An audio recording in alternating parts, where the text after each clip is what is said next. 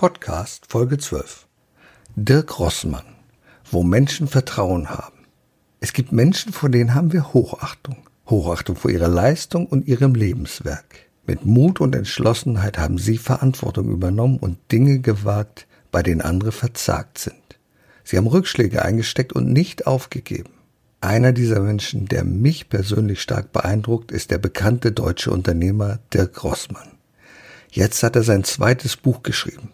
Der neunte Arm des Oktopus.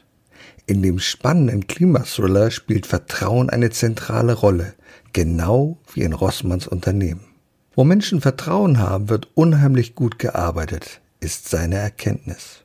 Soziale Verantwortung nimmt der prominente Unternehmer in vielfältigen Aktivitäten wahr und mit seinem aktuellen Werk zeigt er ungewöhnliche Denkalternativen auf.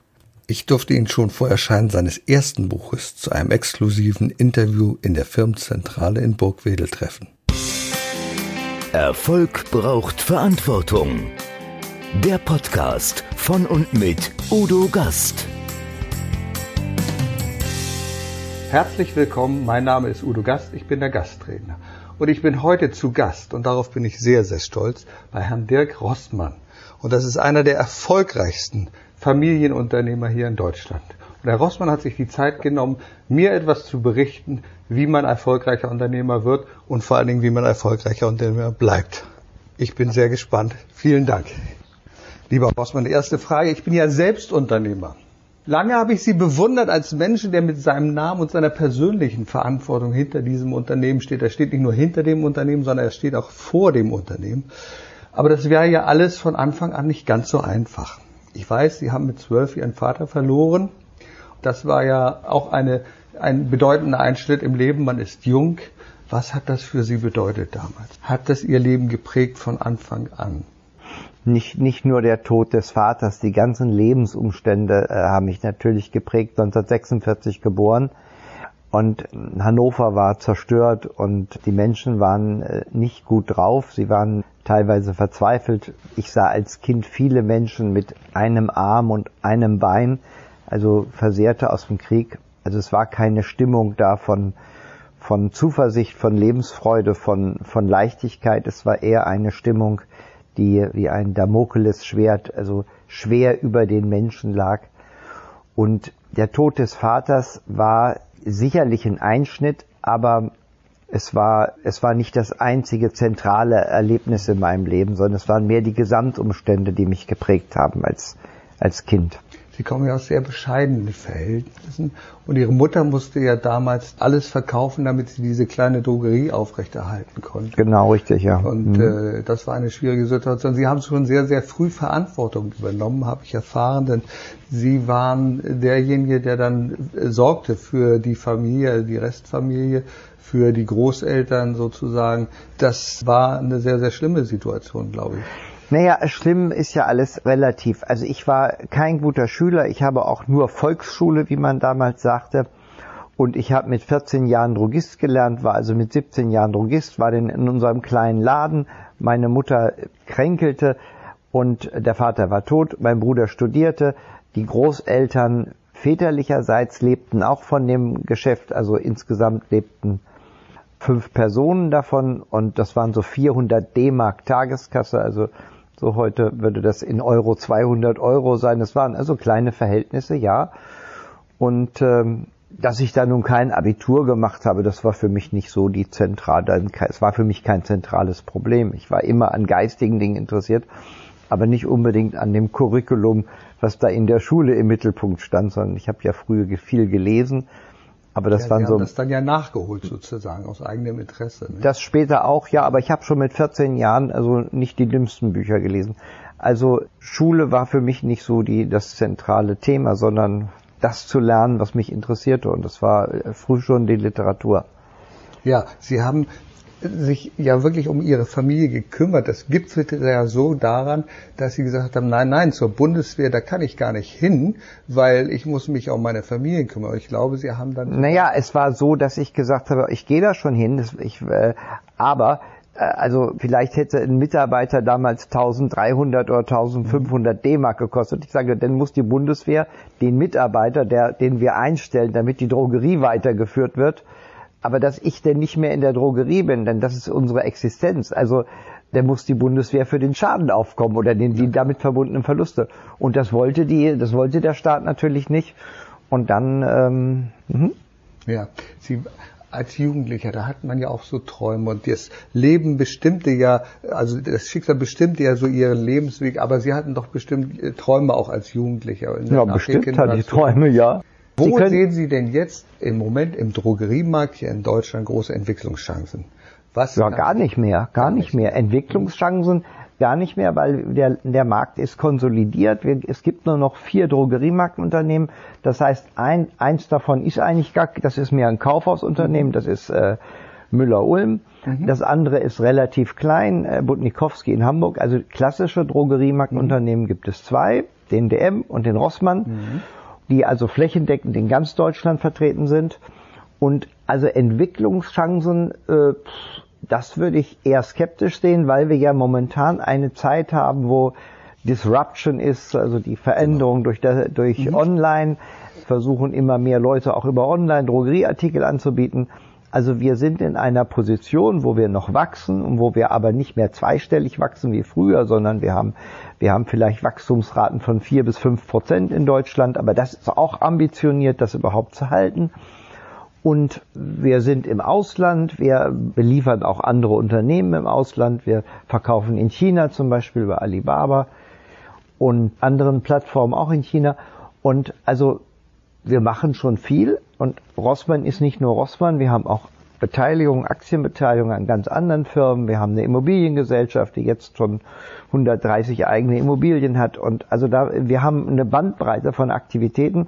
Aber dass wir jetzt hier also mit Drogeriemärkten in Deutschland, also jetzt Zuwachsraten wieder haben, wie sie früher mal waren, das ist nicht mehr so. Es ist eher eine etwas moderate Gangart. Ich habe gerade von DM den Geschäftsbericht gelesen, das schreibt DM auch. Sie erwarten moderates Umsatzwachstum und also das ist jetzt nicht mehr so wie früher, wo es also richtig voranging, auch in Verbindung mit der Schlecker-Insolvenz, also wo immer mehr Menschen denn bei Rossmann kauften oder bei DM.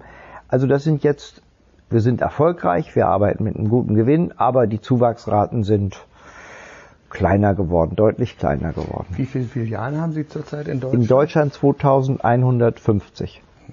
Und weltweit, also Sie sind aber ja nicht weltweit, aber in Europa haben, ja, sind wir noch in fünf weiteren Ländern. Ja. Und insgesamt sind es, glaube ich, 3700 Filialen ungefähr. Und über 50.000 55.000 Mitarbeiter im Moment, ja. Mhm. Ich darf Ihnen verraten, ich hatte in Lüneburg die Gelegenheit, ja. drei Ihrer Mitarbeiterinnen zu interviewen. Ja. Ich konnte leider, da gab es nichts Negatives zu berichten.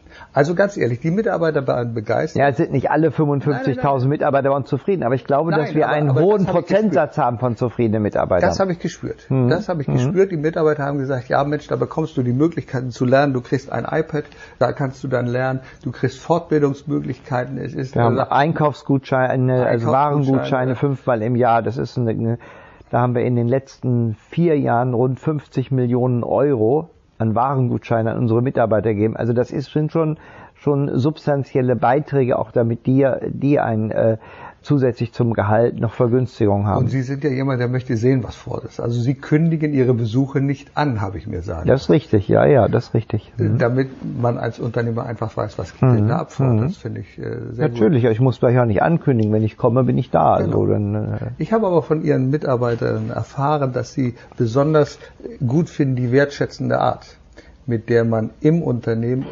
umgeht und mit der Sie mit Ihren Mitarbeitern. Herr Gast, das ist ja so, die Menschen arbeiten in der Firma, ja. Also ich bin schon mal gefragt worden, äh, ich sagte immer, oh, Herr Rossmann, so viele Mitarbeiter, das, da liegt ja eine große Verantwortung auf. Ihren Schultern. Und da habe ich gesagt, nee, das ist äh, überschaubar, weil wir sind 55.000 Mitarbeiter in Europa und jeder hat ein Stück Verantwortung für die Firma und nicht ich alleine. Also genau. wenn Sie in Lüneburg in den Laden gehen, ob die Leute da nett zu Ihnen sind und, und sich engagieren und so, das bin ja nicht ich, das sind die ja, ja. Also wir teilen uns die Arbeit und wir teilen uns auch die Verantwortung. Natürlich in gewisser Weise habe ich schon eine große Verantwortung, aber ich erlebe das so, dass, dass die Gemeinschaft von Menschen, die bei Rossmann arbeiten, eine große Leistung bringen und andere Leute haben auch ganz schön viel Verantwortung und die äh, stehen auch unter Strom. Also das ist, äh, das ist geteilte Verantwortung. Eine Frage, die ich Ihnen schon in Lüneburg gestellt mhm. habe. Sie haben sie so fantastisch beantwortet. Ich habe es aber nicht dokumentiert. Sie waren ja die Stunde da. Sie ich haben ja war die Stunde da. Eine Frage, die ich hatte, mhm. was können wir oder was können Unternehmer von Ihnen lernen über Mitarbeiterführung? Ich glaube, das ist eine ganze Menge. Also für mich, äh, für mich stand ja immer im Leben sehr stark die Psychologie. Ich habe unendlich viele Psychologiebücher gelesen, habe Gruppentrainings gemacht, habe mhm. auch Ausbildung so.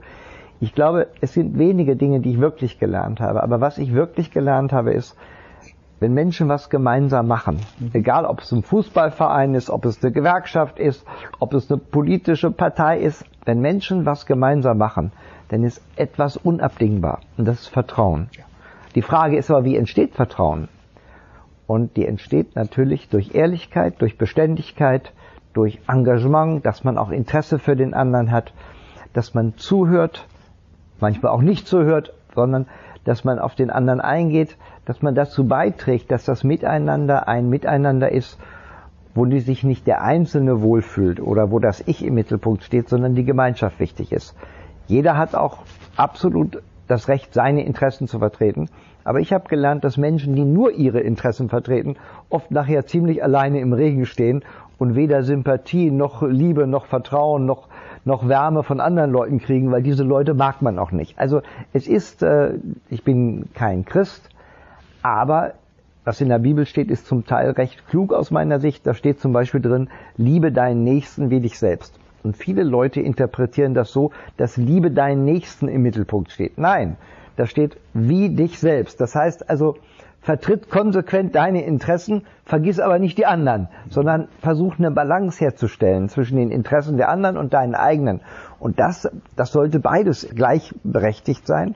Ist auch in der Ehe so. Also wenn man da nur, nur eine Ich-Veranstaltung draus macht, dann wird es kaum eine gute Ehe sein. Aber wenn man sich völlig unterordnet und nur den, die aus unserer Männersicht die Ehefrau sagt, wo es lang geht, das geht auch nicht. Also immer wieder ist diese große Aufgabe des Lebens, eine Balance zu finden aber im Unternehmen ist das natürlich auch nicht einfach, aber der Versuch, diese Balance immer wieder herzustellen. Wir haben sehr viele Seminare für Mittelmanagement, äh, Topmanagement, wo es also darum geht, wie kommuniziere ich mit anderen, so, dass der andere nicht verletzt ist, wenn ich auch was Kritisches sage, sondern so, dass Achtsamkeit und Respekt für den anderen im Mittelpunkt steht.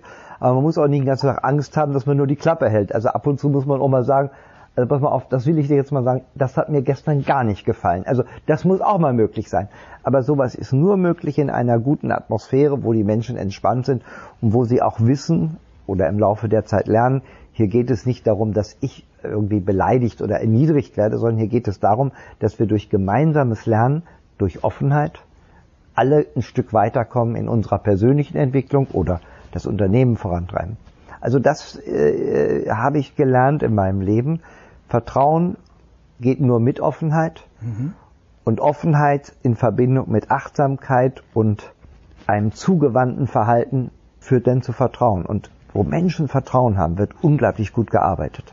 Also wertschätzend auch Kritik ja. ausüben, das ist ja das Wichtigste. Ja. Wir werden das in Ihrer Biografie lesen. Sie sind ja ausgebildet in themenzentrierter Interaktion. Ja, ja, das habe ich lange gemacht. Ja, ja. Das ist eine mhm. ganz spannende Geschichte, wo es ja auch geht um die, sei deine eigene Share-Person, mhm. äh, verantworte, was du tust. Äh, das sind ja Dinge, und die haben Störungen haben Vorrang oder sprich in, haben Vorrang. sprich in Ich-Form und nicht in Mann-Form. Genau. Es gibt ja viele Menschen, die sich hinter dem Wort Mann ständig verstecken. Ja, Ganz Mann richtig. meint, Mann müsste und so. Nein, wenn ich der Meinung bin, dass mir der Politiker nicht gefällt, dann sage ich nicht, Mann findet ja den und den sowieso nicht, dann sage ich, ich finde den. Also klar Verantwortung übernehmen für das.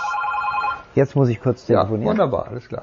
So, jetzt könnte sein, dass noch ein zweites Gespräch kommt, aber. Aber das macht doch nichts, das ist doch Tagesgeschäft. Okay. Was ich bei ihm merke, dass das Feuer der Begeisterung immer noch brennt. Und das finde ich bei vielen Unternehmern nicht mehr. Nein, ich bin einfach ganz, ich bin einfach auch lebensbejahend. Also genau. ich bin, bin, ich habe nicht irgendwie, das äh, Leben macht mir auch Spaß, aber manches macht mir auch keinen Spaß, ne? aber von vielen vieles Unternehmen. Ich habe auch zu vielen Leuten einen sehr herzlichen und guten ja. Kontakt. Ne? Das war eben der Vorstandsvorsitzende Deutschen Beteiligungsaktiengesellschaft. Die haben so 600 Millionen Marktkapitalisierung, also ein börsennotiertes Unternehmen im S-DAX. Und ich wollte wissen, weil das ein bisschen schwierig ist, ob er im, in diesem Marktsegment S-DAX bleibt. Das ist also, es gibt den DAX und M-DAX und S-DAX und der ist im S-DAX. Das ist für ihn ganz, ganz wichtig und für mich auch, weil ich mit 15 Prozent Anteilseigner bin.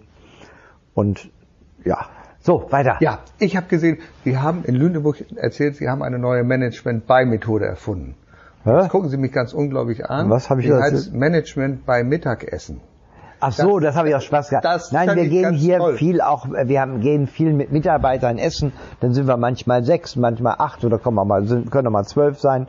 Und da gehen wir zum Italiener und so. Wir machen ganz viel. Also, aber dann wird auch nicht über die Firma gesprochen. Das ist dann wirklich privat und es ist immer wieder das, ja, das mit Freude miteinander verbunden zu sein. Und bei Mittagessen muss dann keiner von irgendwelchen blöden Sachen erzählen. Dann, gehst- dann das würde die Stimmung stören. Sondern es ist dann einfach ein privates Mittagessen. Da ja. gibt es ja viele diese Management-Methoden. Was halten Sie Nein, das von ist diesen, kein- ja, Ja, aber äh, was halten Sie von diesen Management-Methoden?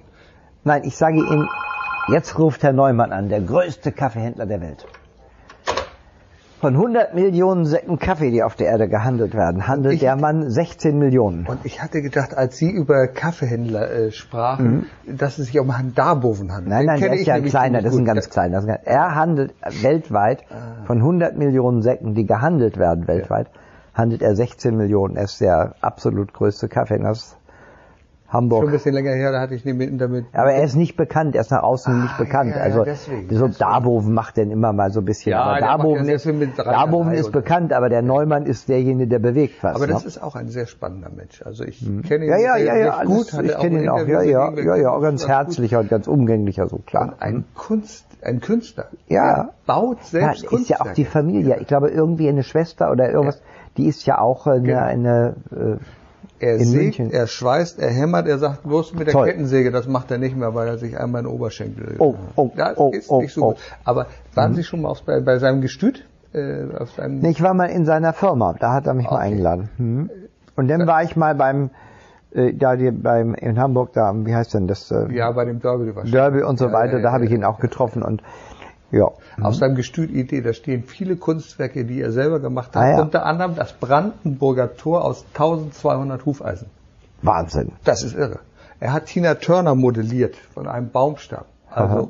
ganz ja, das finde ich ja nur toll. Nee, also das, äh, Das, das, das finde ich so toll, das macht die so farbenfest. Aber die Zeit schreitet voran. Mal ganz konkrete Frage. Welche Gefahren und welche Chancen sehen Sie durch die digitale Entwicklung und Online-Marketing für Ihr Geschäft? Ja, das war ja auch das Thema in Lüneburg beim Spiegel-Gespräch.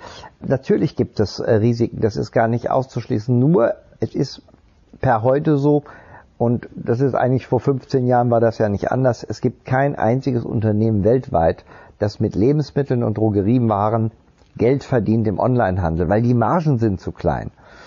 Die Kunden sind auch nicht bereit, also höhere Preise zu zahlen oder, oder jede Menge Geld für die, für den Transport und so weiter.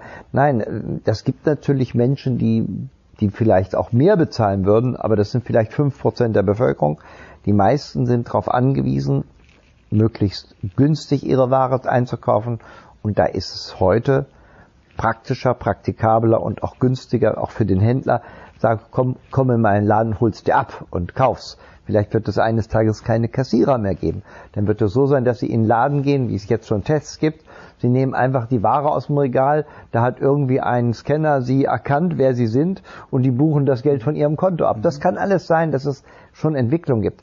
Aber dass, dass demnächst irgendjemand da sechs Flaschen Bier in den vierten Stock hochschleppt, weil das irgendwie alles geschickt wird und äh, ja, da muss man aber 10 Euro extra zahlen. Das will aber keiner. Also insofern sollte der Kunde, abgesehen auch persönlich finde ich, also die Leute sollten nicht den ganzen Tag in ihrem Bett liegen und, und, und irgendwelche Bestellungen aufgeben oder in ihrem Sofa sitzen, sondern die Menschen sollten sich auch ein bisschen und das Volk trauen und auch mal, in, auch mal ins Café gehen und in Lüneburg durch die Innenstadt gehen und dann vielleicht treffen sie noch einen Nachbarn oder eine Freundin oder einen Bekannten und so. Also das ist ja auch ein soziales Miteinander. Das kann doch nicht sein, dass die ganze Welt sich nur noch alles anliefern lässt. Ne? Die persönliche aber äh, also. Risiken gibt es, aber momentan, also dass ich da morgens also schweißgebadet aufwache, weil ich irgendwelche Sorgen habe, habe ich überhaupt nicht.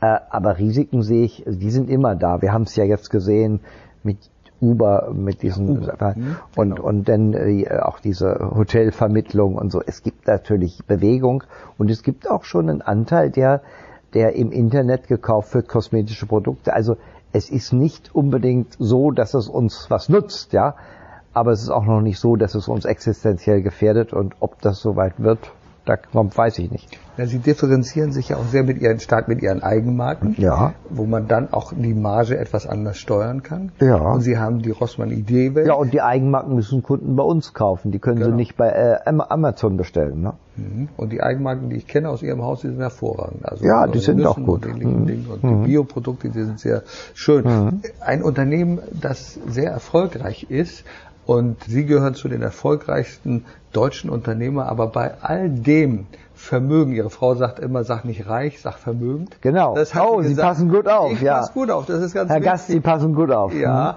und das ist auch sehr wichtig. Und ich finde, Ja. das hat man sich Reich ist so negativ besetzt. So. Genau. Es bedeutet ja einfach auch, wenn man äh, also so eine Firma hat, Verantwortung zu haben. Ja, ich ich fahre ja nicht mit einer äh, goldenen Kutsche und sechs Pferden davor. So, ich bin einfach Teil der Gesellschaft, habe Verantwortung, wie übrigens viele Menschen. Also Politiker haben Verantwortung, Ärzte haben Verantwortung, ja, ein Lehrer, der eine Klasse hat, hat also viele Menschen haben Verantwortung. Eine Mutter hat für ihre Kinder Verantwortung. Also wir haben alle Verantwortung und auch ich fühle mich ein Mensch, der in der Verantwortung steht und der ich irgendwie gerecht werden will. Aber wenn man dann immer nur so reicht, das klingt so wie äh, jemand ist nur faul und so. Ich habe jetzt mit 71 arbeite ich mehr als mit 51, weil das sind aber auch Dinge, die mir Spaß machen. Sie sehen es ja hier, wir machen Interview, ständig kommen Anrufe und so. Ja, das ist mein Leben, das ist mein Leben und ist ja auch ein schönes Ja, äußere Leben. Ne? Symbole sind Ihnen, glaube ich, gar nicht wichtig. Also da steht kein Porsche Cayenne oder sonst irgendwas, kein Ferrari vor der Tür, sondern man muss ja auch nicht damit angehen. Und das macht Sie so sympathisch, sage ich mal, weil man nicht immer zeigen muss, dass man etwas hat. Also die teuerste Ebeluhr, die sagt nichts über den Menschen. Ich war mal in Neustrelitz, das war ganz witzig, das ist zehn Jahre her. Da ist so ein, ein, ein Museum und da bin ich ins Museum gegangen. Ich habe ja immer Jeans an, immer Pullover, ich sehe mal gleich aus. Und dann sagte die Frau an der Kasse, äh, Rentner, behindert oder arbeitslos? Und dann sagte ich, weder noch, eher Multimillionär. Und da sagte die Frau an der Kasse, sehr witzig, was denn nun? Ich sag, ich möchte den normalen Preis bezahlen. Naja, wenn Sie wollen, dann hat sie mir da den, den Preis. Aber äh, Rentner, behindert oder arbeitslos, also ich konnte mit nichts dienen. Also, aber das fand ich nur so ja, ganz das sind die witzig. Schablonen, in denen wir immer unser Ja, Gegenüberstehen. ja, gut, das ist sind vielleicht auch die meisten, die da Aber Sie sind ja auch jemand, der sagt, verdammt nochmal, wenn man in Deutschland Geld verdient, dann muss man auch da Steuern zahlen. Ja, absolut. Absolut. Es wäre ja schlimm, wenn wir das nicht machen würden, weil äh, jeder Arbeitnehmer zahlt Steuern. Ja, wenn man, eine, wenn man einen bestimmten Betrag übersteigt. Und ich meine, was, was jemand, der 3000 brutto verdient, tun muss, das sollte jemand, der, der 300.000 verdient, also das geht gar nicht anders. Und wissen Sie, ich würde sagen, 95 Prozent der Medienberichte über Rossmann sind positiv. Es hat auch mal kritische Sachen gegeben, die waren, fand ich nicht so gut und fand, die waren auch nicht richtig. Aber es hat noch nie in irgendeiner Zeitung gestanden, dass der Rossmann irgendwo auf den Cayman Islands oder auf den Bahamas irgendwelche Schwarzkonten hat oder so. Ich habe hier immer meine Steuern bezahlt und das ist mir auch wichtig, weil ich trage ja damit auch dazu bei, dass diese soziale Gemeinschaft funktioniert und das käme für mich nie in Frage, mit irgendwelchen Tricks, Cum-Ex oder irgendwas, das die andere Leute machen, kommt für mich überhaupt nicht in Frage. Das haben mir Banker auch angeboten. Ich sollte da das machen ne, mit der Dividende und so. Ich sage, fassen Sie mal auf, wie Sie das auch erklären. Hier wird der Staat betrogen und solche Geschäfte mache ich nicht. Ja, ob das legal ist, juristisch, das interessiert mich gar nicht. Nur hier wird der Staat betrogen und sowas gibt's für mich nicht. Aber wenn es um die Höhe der Steuern geht, da kann ich auch in der Fernsehen mitdiskutieren und sage, hallo, hier eine Erbschaftssteuer und so, äh, viel zu kompliziert und so, da habe ich auch meine Meinung dazu. Und ich sage auch nicht, dass die Steuern erhöht werden sollen. Das Sie haben das bei Herrn Lanz ja auch sehr deutlich Ja, ja, gemacht. klar. ne? Aber ich, jeder, jeder, der hier den, deshalb ärgert das mich ja hier auch so mit, mit Amazon und Google und wie die alle heißen. Riesenumsätze, Riesenprofit, aber hier kommt gar nichts an. Aber die nutzen auch unsere Infrastruktur. Also diese Amazon-Produkte, die da ausgeliefert werden, die nutzen ja auch unsere Straße. Ja? Wenn dem Fahrer was passiert, dann steht das Krankenhaus bereit. Also die ganze Infrastruktur. Ja, aber wie trägt Amazon dazu bei? Noch nicht mal Mehrwertsteuer zahlen sie. Weil das dann irgend über eine ausländische Firma abgerechnet wird. Also da bin ich ganz skeptisch. Ja, und darüber hinaus ist ja, glaube ich, auch ihre Grund, ihr Grundengagement, das finde ich so fantastisch. Nur wenn man Geld hat, kann man auch Geld geben. Und sie tun das ja, gut, aber das wissen Sie doch selbst auch, dass wenn ja. man, man kann nur helfen, wenn man was hat, ja. Also jemand, der, der nichts hat, der kann auch nicht helfen. Und deshalb ist ja ein, eine Folge von Erfolg, dass der Mensch auch mehr Möglichkeiten hat. Das heißt jetzt nicht, dass der Erfolgreiche äh, ein glücklicher Mensch ist. Da gibt's unter den Erfolgreichen gibt's auch viel Depressive und so, das gibt's alles. Aber es gibt auch unter den erfolgreichen Menschen, die ganz zufrieden sind mit ihrem Leben und das auch genießen können, ja. Und ich zähle mich eher zu denen. Aber es heißt, mehr Möglichkeiten zu haben, ist gut. Mehr Möglichkeiten zu haben, ist gut. Wobei ich die größte Freude, die ich habe eigentlich durch meinen Erfolg ist, dass ich viele interessante Menschen kennenlerne, die ich, wenn ich nicht erfolgreich wäre, die hätte ich nie kennengelernt.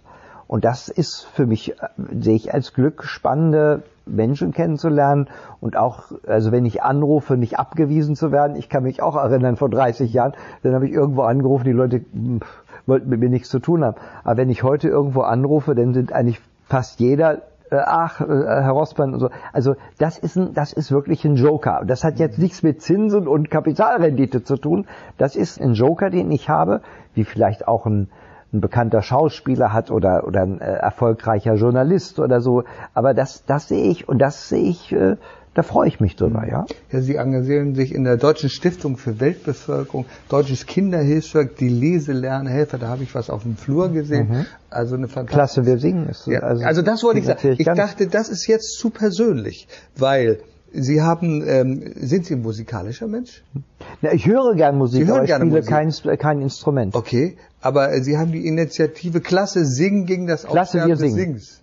Ja, das ist das, weil ja äh, es wird ja in den äh, Schulen wird eben alles über die digitale Welt gelehrt und überhaupt alles, aber dieses einfach miteinander singen ist ja auch ein Stück Freude. Also Kinder, die miteinander singen, die haben Freude und und das werden dann immer nur äh, Lerninhalte vermittelt, also aber einfach gemeinsam. Das, deshalb ist der Sportunterricht an Schulen so wichtig, weil unsere Welt besteht nicht nur aus Lernen, Lernen, Lernen, mhm sondern oder Informationen, ne, so, sondern unsere Welt besteht eigentlich nur aus sozialen Miteinander. Also für mich ist in meinem Leben wichtig Skat spielen. Heute Morgen habe ich Tennis gespielt mit Freunden, Schach spielen und so. Also für mich sind soziale, also Dinge, die eigentlich so und in der in der Schule zu singen und was macht jetzt Klasse? Wir singen. Da kommen teilweise vier, fünftausend Kinder zusammen. In, hier in äh, TUI Arena in Hannover, wenn so 11, 12.000 Menschen, dann sind vielleicht 6, 7.000 Besucher da und nachher singen sie alle, der Mond ist aufgegangen oder Bruder Jakob schläfst du noch und alle haben Spaß dran und, und dann wird auch mal was Rockiges, also es werden ältere Sachen, die in Vergessenheit geraten, aber es werden auch moderne Sachen gebracht. Oder auch mit Ökoproblematik und so als solider, wir müssen was tun, um unsere Welt zu halten und so. Also das ist eine Veranstaltung, wo die Menschen unglaublich viel Freude haben. Die Kinder zwischen zweite und siebte Klasse, die das vier, sechs Wochen vorher in der Schule jeden Morgen eine Stunde eingeübt haben und dann kommen sie mit ihrem T-Shirt, Shirt, Klasse, wir singen. Und das macht denen einen Riesenspaß, in so einer Riesenhalle denn zu stehen und zu singen und später singen die ganzen Zuschauer mit. Also es ist eine Riesenfreude und es geht einfach nur um Freude, ja. Und nicht, dass eben der Musikunterricht völlig einschläft, ne. Ja, und sowas macht mir Spaß, sowas zu unterstützen. Ich finde es insofern fantastisch, weil ich selber Musik mache. Was machen Sie? Viele Saxophon und Klarinette und wir toll, machen Blues toll. und Swing. Also sind Sie auch in einer Gruppe? Ja, ja, ja. ja. wir ist haben doch eine toll. Band. Wir sind reine Amateure. Ja, aber das ist doch die Freude. Alles ältere Herren. Aber Herr Gast, es kommt doch nur darauf an, dass Sie da hingehen ja. und mit Ihren Kollegen da Spaß genau. haben und nicht zu Hause rumsitzen und, und, und Trübsal blasen, und sondern dass man was gemeinsam macht. Leben ist immer ganz schön, wenn man was gemeinsam macht, Richtig. ja. Man kann auch gemeinsam eine Firma aufbauen. Aber es geht um gemeinsam und ein Fußballverein oder äh, wenn man sich ich finde es auch toll, dass immer mehr jetzt lernen, die Frauen sich zu organisieren, weil oft früher war es so, dann sind die Frauen mit ihrem Mann praktisch mitgegangen. Mhm. Aber heute, es gibt mittlerweile, da war ich neulich als besondere, also äh, normalerweise sind es nur Frauen, aber äh, da durften die Frauen ihre Männer mitnehmen. Also nicht die Männer haben die Frauen mitgenommen, Hamburger Unternehmerinnen, da mhm. waren so 100 Hamburger Unternehmerinnen und ja, aber dass die sich organisiert haben und dass nicht nur die Männer sich organisieren, auch die Frauen organisieren sich. Das ist doch für unsere Gesellschaft gut. Und da wurden durften an dem Tag durften mal ausnahmsweise die Männer mitkommen. Da hat meine Frau mich mitgenommen. Ne? Das finde ich fantastisch. Ich bin im Verein Lüneburger Kaufleute mhm. und da konnten durfte es auch durchgesetzt werden. Da hat eine Dame sich beschwert, sagte, also, es gibt nicht nur Kaufmänner, es gibt, es gibt auch, auch Kauffrauen. Kauffrauen. Ja. Mhm. Seitdem ist das erlaubt, aber es gibt immer noch einen typischen Herrenabend mhm. wo, also sagen wir mal. Ja, dann sollen die Frauen noch einen Frauenabend machen. Das finde ich auch, das wäre das Wichtige, das finde ich ganz ja, fantastisch. Also das ist wichtig, dass die Frauen sich organisieren, das geht uns auch nichts an, aber, aber ich erlebe, dass, es gibt ja auch mittlerweile hier Rotarier und mhm. Lions Club und so, dass denn die Frauen entweder mitkommen dürfen oder sie bilden einen Lions Club für Frauen und so. Also das, da ist auch was aufgebrochen, denn diese Domäne nur Männer, das ist einfach nicht gut, das ist nicht gut, ne? Und wir merken doch, wie wichtig es ist, dass Frauen uns unterstützen in der Denkweise. Sie denken ganz anders. Sie haben viel mehr Emotionen, die sie mit reinbringen. Und eine ganz andere Sichtweise. Also meine Frau, wenn ich meine Frau nicht hätte, wir sind jetzt seit 36 ja. Jahren zusammen, da würde ich viele Dinge auch falsch sehen, weil sie, sie sieht es aus einem anderen Blickwinkel. Und in dem Moment, wo wir miteinander reden, denke ich, hallo, eigentlich hat sie auch recht. Ne? Oder sie sagt, ist dir das denn bei dem und dem aufgefallen? Oder bei so, also sie hat, äh, sie hat, äh, sie sieht an mit anderen Augen manchmal mit, also oft sieht sie Dinge, die ich gar nicht sehe, weil ich dann so in irgendwelchen Gedankengebäuden drin bin. Aber sie guckt genau hin und beobachtet Menschen und hört auf die Stimme und, und und für mich ist das eine Freude, dass meine eigene Erfahrung durch die Erfahrung meiner Frau sich ergänzt und umgekehrt natürlich genauso. Also wenn, äh, also früher habe ich auch, da hat mir mein Kopf gesagt, wie vorteilhaft ja. etwas wäre und so. Und der Kopf hat mich richtig doof gemacht, ja, weil der Bauch, der war viel schlauer, der hat gesagt, Hände weg, ja, mit dem nicht, ne. Also pass bloß auf. Und nachher, aber das ist eben so, Herr Gast, das ist auch ein Teil Ihrer Geschichte, meiner Geschichte wir machen eigentlich auch viel Scheißdreck. Also viele Sachen, die, wo man später sagt, ey, wie blöd warst du eigentlich? Das kann doch nicht wahr sein. Und der Vorteil ist dann, wenn man älter wird und schon manche Fehler mehrmals gemacht hat, denn dann hört man auf, gibt eigentlich bewusst man, oder dann habe ich ich aufgehört, also die Fehler nochmal zu machen, weil also irgendwann hört man auf, die Fehler nochmal zu machen, weil man denkt, also den Preis will ich nicht ewig bezahlen. Und wir sind auch heute, wir machen viele Geschäfte nicht, weil wir sagen, wir müssen dieses Risiko nicht eingehen. Das bringt uns jetzt auch nicht weiter oder wir müssen nicht noch in dieses Land gehen und expandieren und so. Wir haben eine solide, stabile Sache und wir machen ja auch noch, wir gehen auch noch in Risiken, aber nicht mehr, also Risiken, wo wir gut schlafen können. Also nicht, wo wir die ganze Nacht wach liegen und denken, oh, wenn das Geschäft nicht gut geht, dann entscheidend ist ja, wie man mit diesen Niederlagen, mit dem Gescheitert umgeht. Dass man wieder aufsteht und sagt, ich probiere es noch einmal. Und ich glaub, ja, das, das hat ja, das hat ja der Philosoph Schopenhauer gesagt, schon vor 200 Jahren. Der hat gesagt, die meisten Menschen haben keinen Erfolg, weil sie viel zu früh aufgeben. Und meine Frau sagt immer, wenn sie dich vorne rausschmeißen, musst du von hinten wieder reinkommen. Also man muss auch dranbleiben. Man muss auch so ein bisschen, also, und viele Menschen geben dann auf, ja, weil, vielleicht haben sie zu wenig Liebe zu Hause bekommen oder zu wenig, also so, ich hab, fand einmal 25 Jahre her HP Kerkeling in einer Talkshow und da sagte er den tollen Satz und da habe ich mir gemerkt, da hat er irgendwas falsch gemacht und da sagt er, ich habe es wenigstens mal probiert. Also auch das, was er falsch gemacht hat, hat er positiv gesehen, weil er sagt, ich habe es probiert. Also ich bin jemand, der probiert auch was. Es ist schief gegangen, aber ich habe es probiert. Ja, also praktisch auch zu lernen, weil alles ist auch immer eine Erfahrung. Und die Fehler haben auch was mit einem selbst zu tun. Mit Blauäugigkeit, mit, mit dem dummen Vertrauen, was eigentlich gar nicht. Das heißt also, zum Lernen, also ich habe in meinem Leben ganz viel falsch machen müssen, um zu lernen. Weil ich habe ja Schulbildung überhaupt nicht. Also ich habe immer gelernt, auch durch Fehler. Und wichtig ist natürlich, dass man am Ende des Tages 51 Prozent richtig gemacht hat, denn sonst, sonst ja, Sonst gesagt, geht alles in die falsche Richtung. Ja, also aufgeben. man muss also in der Tendenz etwas mehr richtig machen. Wir ne? hätten wahrscheinlich keine Glühbirne, wenn Thomas Alpha Edison nach über 900 Fehlversuchen nicht weitergemacht genau. hätte. Der hat gesagt, genau. er wurde ja dann mal gefragt, wie er es geschafft hat, und das ist ja, er ist ja gescheitert, er hat gesagt, naja, ich kenne jetzt 999 die, die nicht funktionieren. die es nicht funktionieren. Ja, genau. So, genau. Und irgendwann kam ja, er dann darauf. Ja, also Sie können gut mit Rückschlägen umgehen, haben viel daraus gelernt. Ob ich es heute noch kann, weiß ich nicht, aber ich habe in meinem früheren Leben viel viele Rückschläge auch gehabt, die, äh, wie gesagt, die 90er Jahre, das dürfen Sie alles in meiner Biografie lesen, das waren teilweise ganz haarige Zeiten.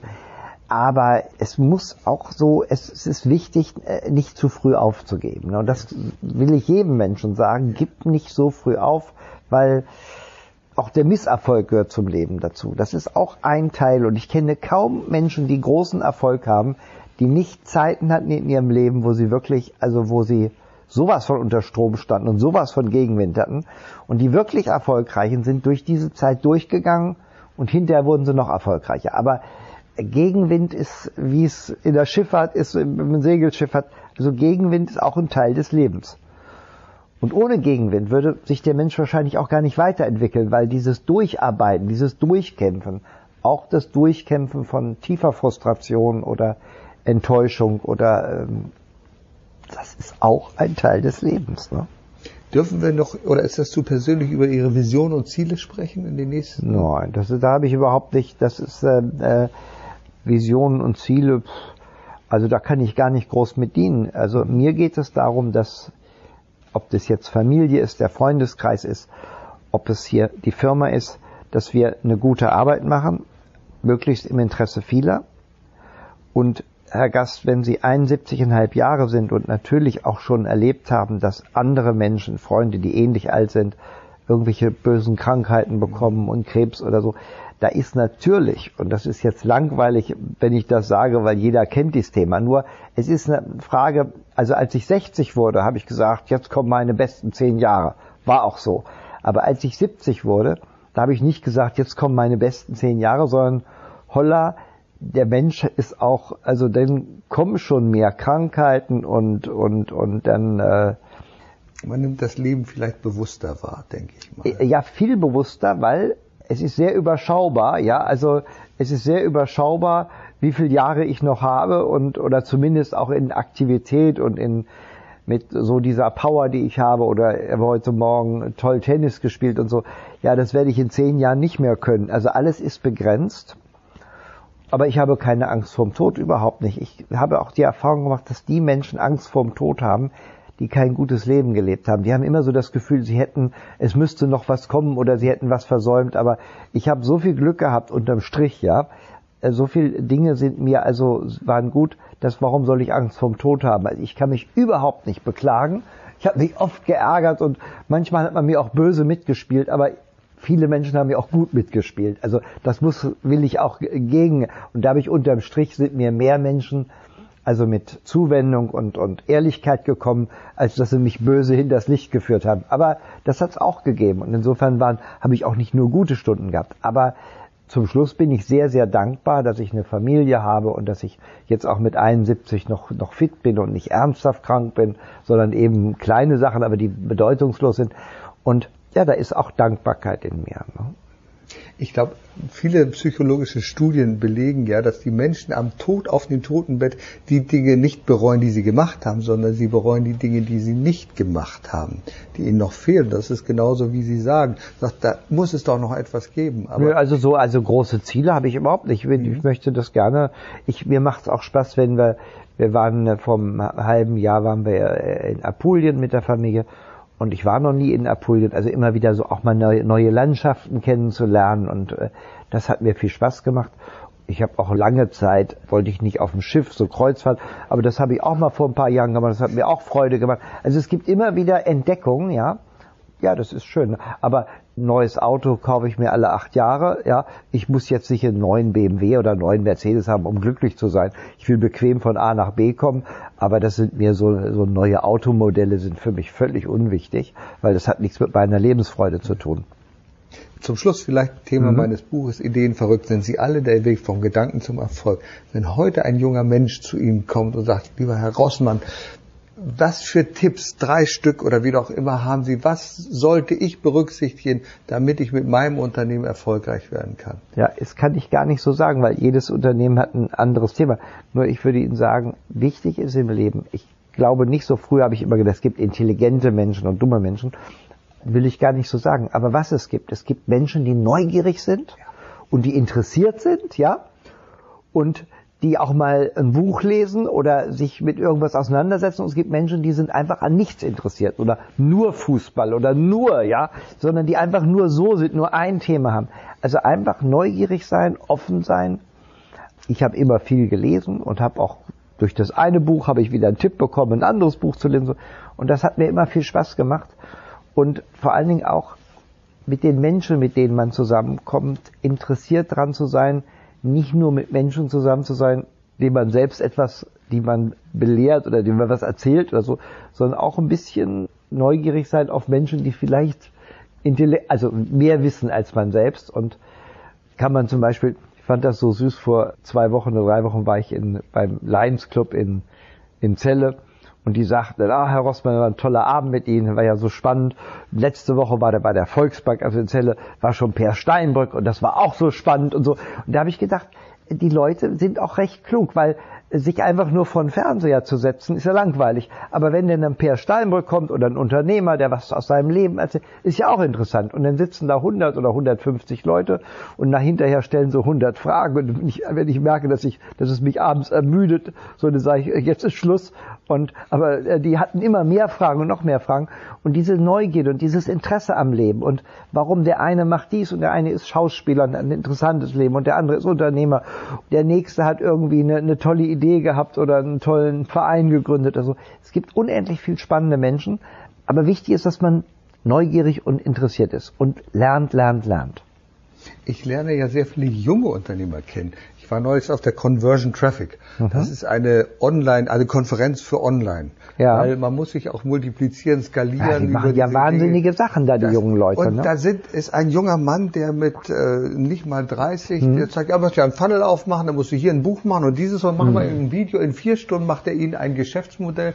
Da stehen wir als Ältere und sagen, aha, so geht das. Ja, er sagt, da gibt's doch dieses Tool im Internet, gibt's dieses Tool im Internet, kannst du Der machen. wusste alles. Ne? Der wusste alles. Ich bin da. Und einer, den ich wirklich bewundere, der hat mich angesprochen und sagt, bist du bei den Rossmann, den möchte ich gerne mal interviewen, der macht Gründer.de. Mhm. Sagt Ihnen das was? Gründer.de ist, äh, das, also der hat die größte Reichweite, der stellt eben für junge Kann sein, dass es gibt ja auch den, den Raul Rossmann, der turnt ja auch bei vielen ja. Veranstaltungen ja, ja, mittlerweile rum. also mein Sohn, ne? jüngerer ne? Sohn, der Jüngere. Genau. Ich habe zwei Söhne, der Jüngere. Und der, und, der hält auch Vorträge und so. Also der ist, wird auch immer aktiver. Ja.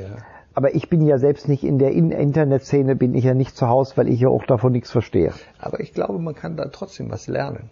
Was ja, ich habe diese Bücher gelesen, also, hier vom Käse, Silicon Valley. Ich habe die Biografie von Steve Jobs, mhm. Jobs mhm. gelesen. So. Also ich sage mal, das Thema verstehe ich. Ich weiß auch, worum es geht. Aber ich selbst bin ja, ich habe ja noch nicht mal ein Smartphone oder so. Und ich bin auch keiner, ja, der dauernd... Ich. ich. ich, lebe nicht in und der wissen, Welt. Das ja? ist der Grund, warum ich Ihnen einen Brief geschrieben habe. Ich wollte diesen Brief ja erst handschriftlich schreiben, habe ich gesagt, ja. so viel Zeit hatte er ja doch nicht, um das zu entziffern. Ja, ja, ne? ja. Also eine Mail schreiben oder Klar, SMS oder, oder wie das Ja, in gewisser Weise haben Sie auch Glück gehabt, Herr Gast, weil also eigentlich die meisten Termine mache ich gar nicht. Klar. Sonst würde ich mit meiner Zeit nicht klarkommen. Und nee. jetzt muss ich bei der Zeit sehen, genau. weil meine, meine Sekretärin hat gesagt, sie will mit mir noch arbeiten und die will irgendwann nach Hause, ja. Lieber Herr Rossmann, ja ganz, ganz herzlichen Dank für Ihre Zeit. Okay. Das war ein ganz, ganz wertvolles Interview. Und das haben wir doch gut gemacht, obwohl und wir nicht in die Biografie genau, gegangen sind. Genau, und ich glaube, unsere Zuschauer haben eine ganze Menge mitgenommen. Ich bedanke mich fürs Zuhören. Bis zum nächsten Mal. Danke sehr, Herr Gast. Erfolg braucht Verantwortung. Der Podcast von und mit Udo Gast.